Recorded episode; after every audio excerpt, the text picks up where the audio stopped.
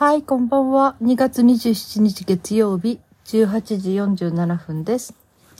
はい、さっきちょっと新聞を読んでみました。私の好きなね、あの、人生相談みたいな、そういうコーナーがあるんですけど、うん、そこで、今日の話題はね、あの、すごい親しかった友達が亡くなっちゃって、高校生だったかしら中学生だったかしら。で、もう半年経つんだけど忘れられないっていうね。まあ同級生の女の子なんでしょうね。あの、だけどクラスの友達はもう彼女のこと忘れたように笑ったりね、してられて、なんでね、あんな風に笑ってられるんだろう、友達じゃなかったの？みたいに思うって。で、担任の先生からも、もう亡くなって半年経ったんだから、もうそろそろ前向くといいよって言われたって言って、うん、で、とにかくね、悲しいというよりも今はその寂しいっていう気持ちが抜けないって、で、どうしたらいいかわからないみたいなそういうような相談でしたね。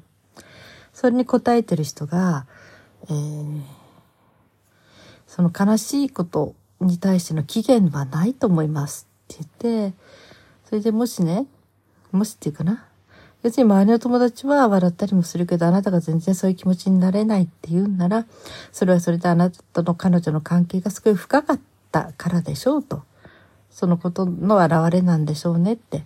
そして、えー、あなたの中に、えー、の彼女にね、これからもどんどん話しかけてくださいって。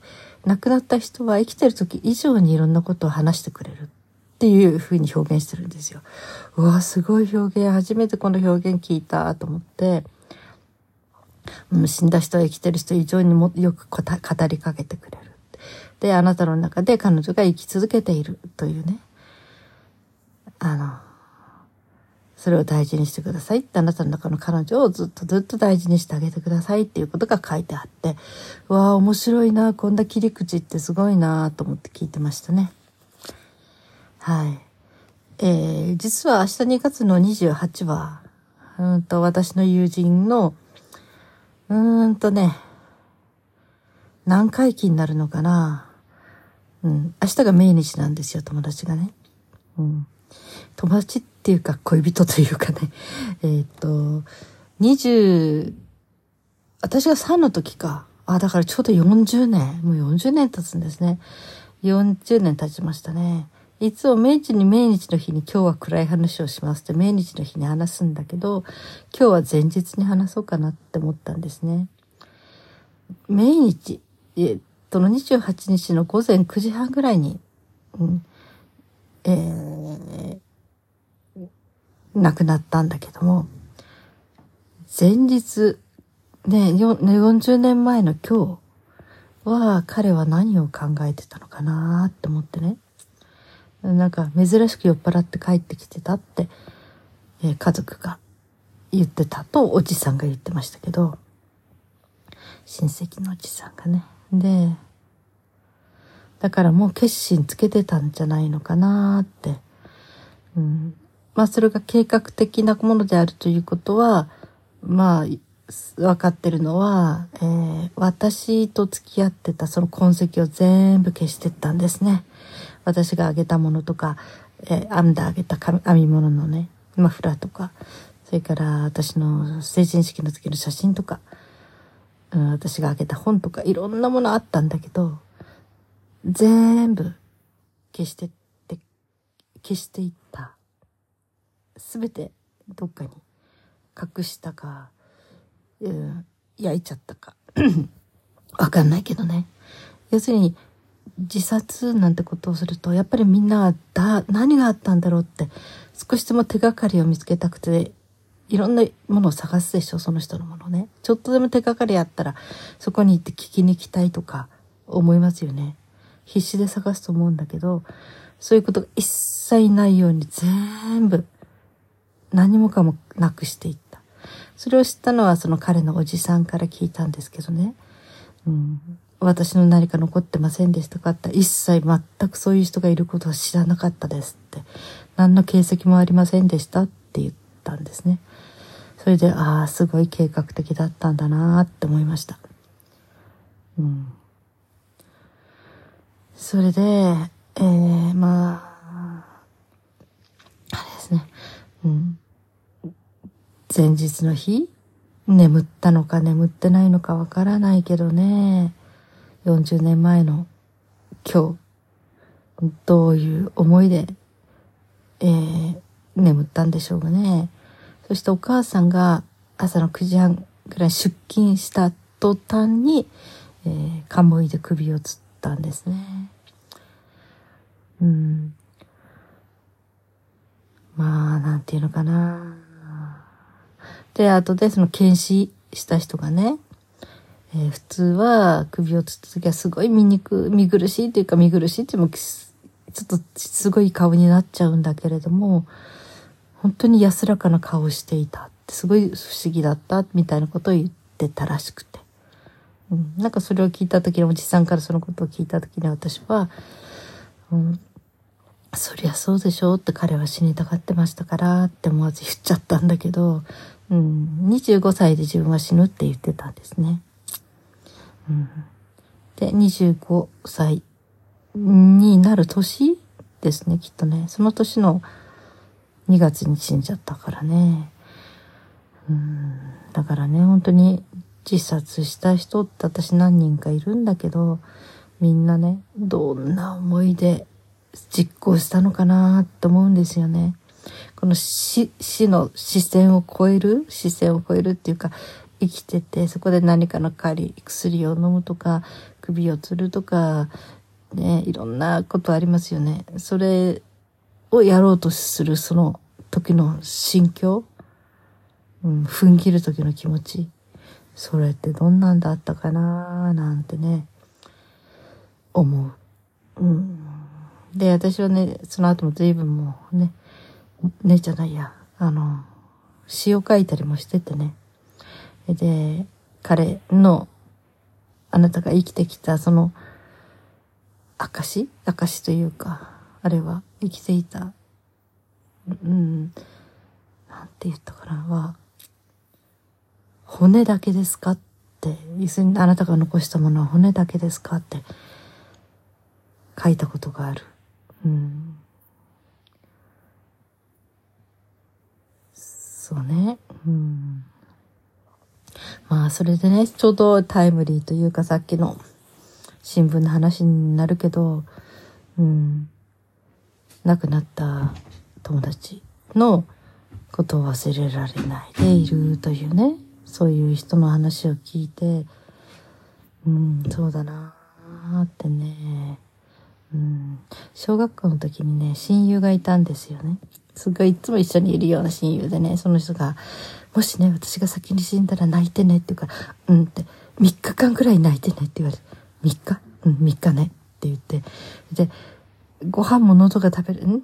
ご飯が喉に通らなくなるくらい、こう、泣いてねみたいに言われて、うんうん、でも1日2日目になるとお腹すくかもしれないとか思って、うん、でも、うん、まあ泣くのは3日でいいからでご飯食べれない食べないのは1日でもいいからとにかく、うん、そう1日はとにかくご飯も何も喉が通らないで泣いてそしてまあ泣き続けるのは3日間ぐらい。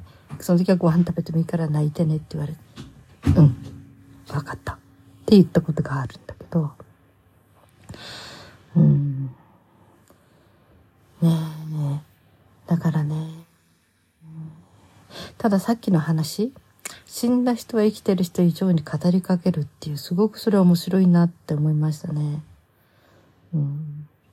生きてる時は会えたり喋れたり連絡取れるから、そんなことはあまり想像しないんだけど、もう会えなかったり、本当にもう遠くて遠くて連絡したもなくて会えなかったり、それが亡くなった場合とか、本当に語りかける。その人だったら何て言うかなって。そしたらちゃんとその人の中にいる、その、友達がちゃんとそれに答えてくれる。で、ちゃんといっぱい話せば話そうといっぱい答えてくれる。っていうね。ああ、それってあるかもしれないなって。そしてね、その、もし関係が深ければ、一生、そうやって語り合うまま続いていくかもしれない。そしてそれはそれで、友情の一つの形、いいんじゃないかな、なんて思いますね。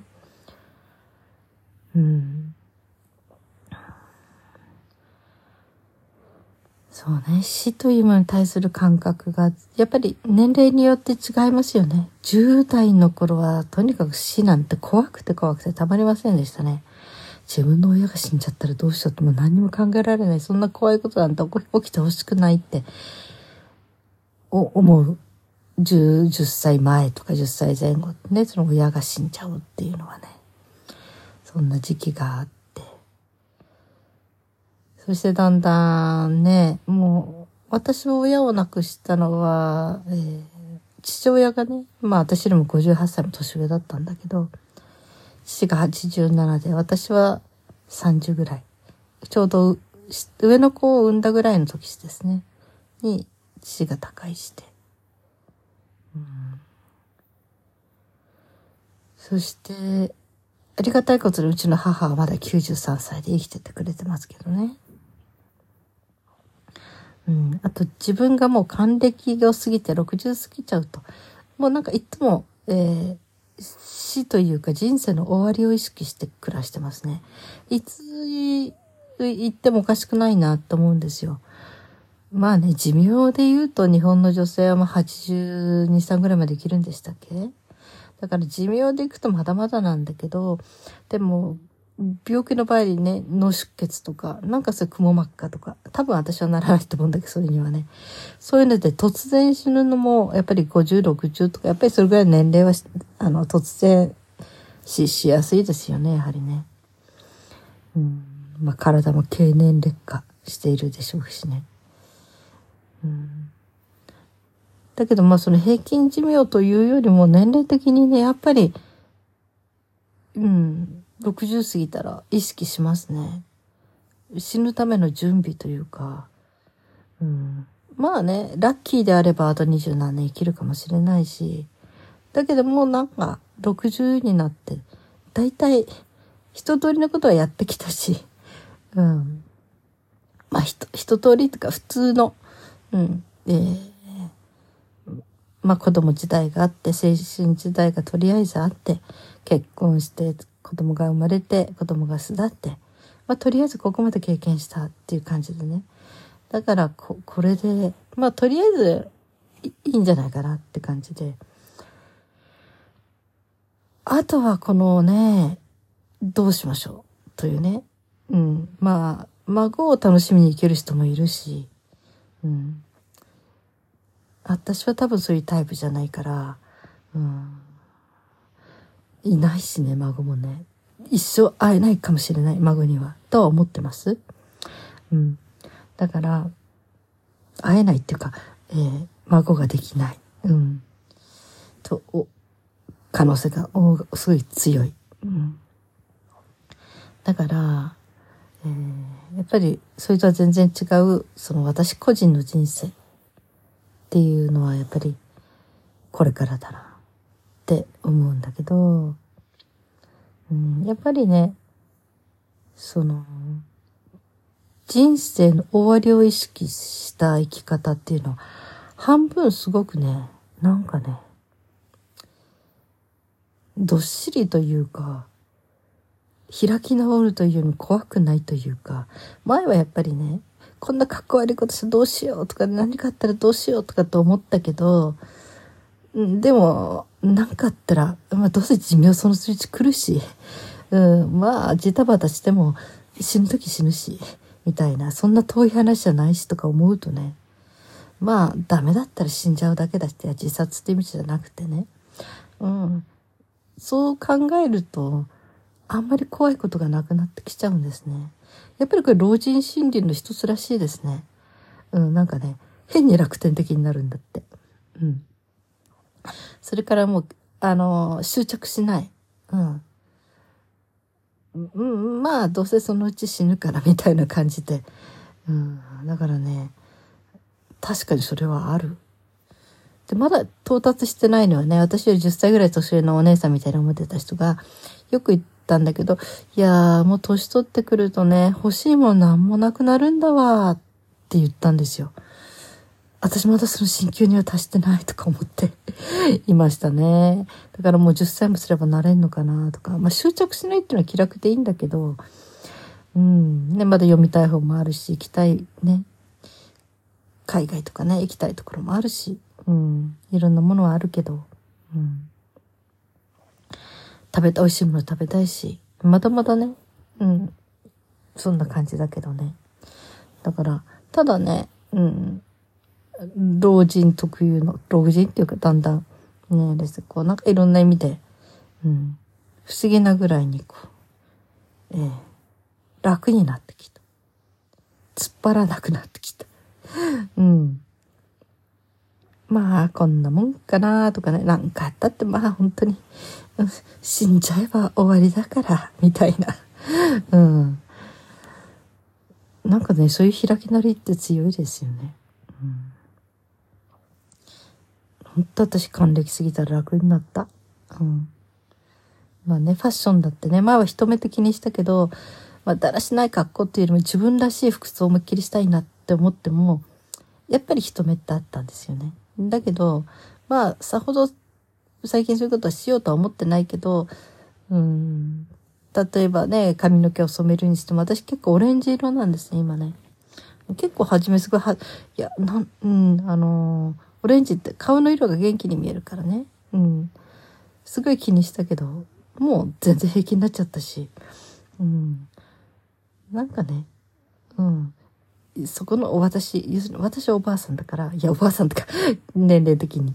うん、だから、まあおばあさんが何しようがいいでしょうって変だったら笑ってしてくれればそれでいいわぐらいに。だから私好きな格好して生きるのみたいな、うん、そんな感じに慣れてるっていうのはすごく楽です。うん、まあね、おばあさんっていうの隠れみのにしてんのかな。心はね、17、8なんだけどね。うん。口ではよく私おばあさんだからとか言ってますね。63歳だからって結構年齢平気で言っちゃいますね。うん。あんまり隠そうとは思わない自分の年を。うん。なんか今が好きだからでしょうかね。うん、はい。えー、今日は2月の27。もう1、あと1日ですね、2月はね。本当にね。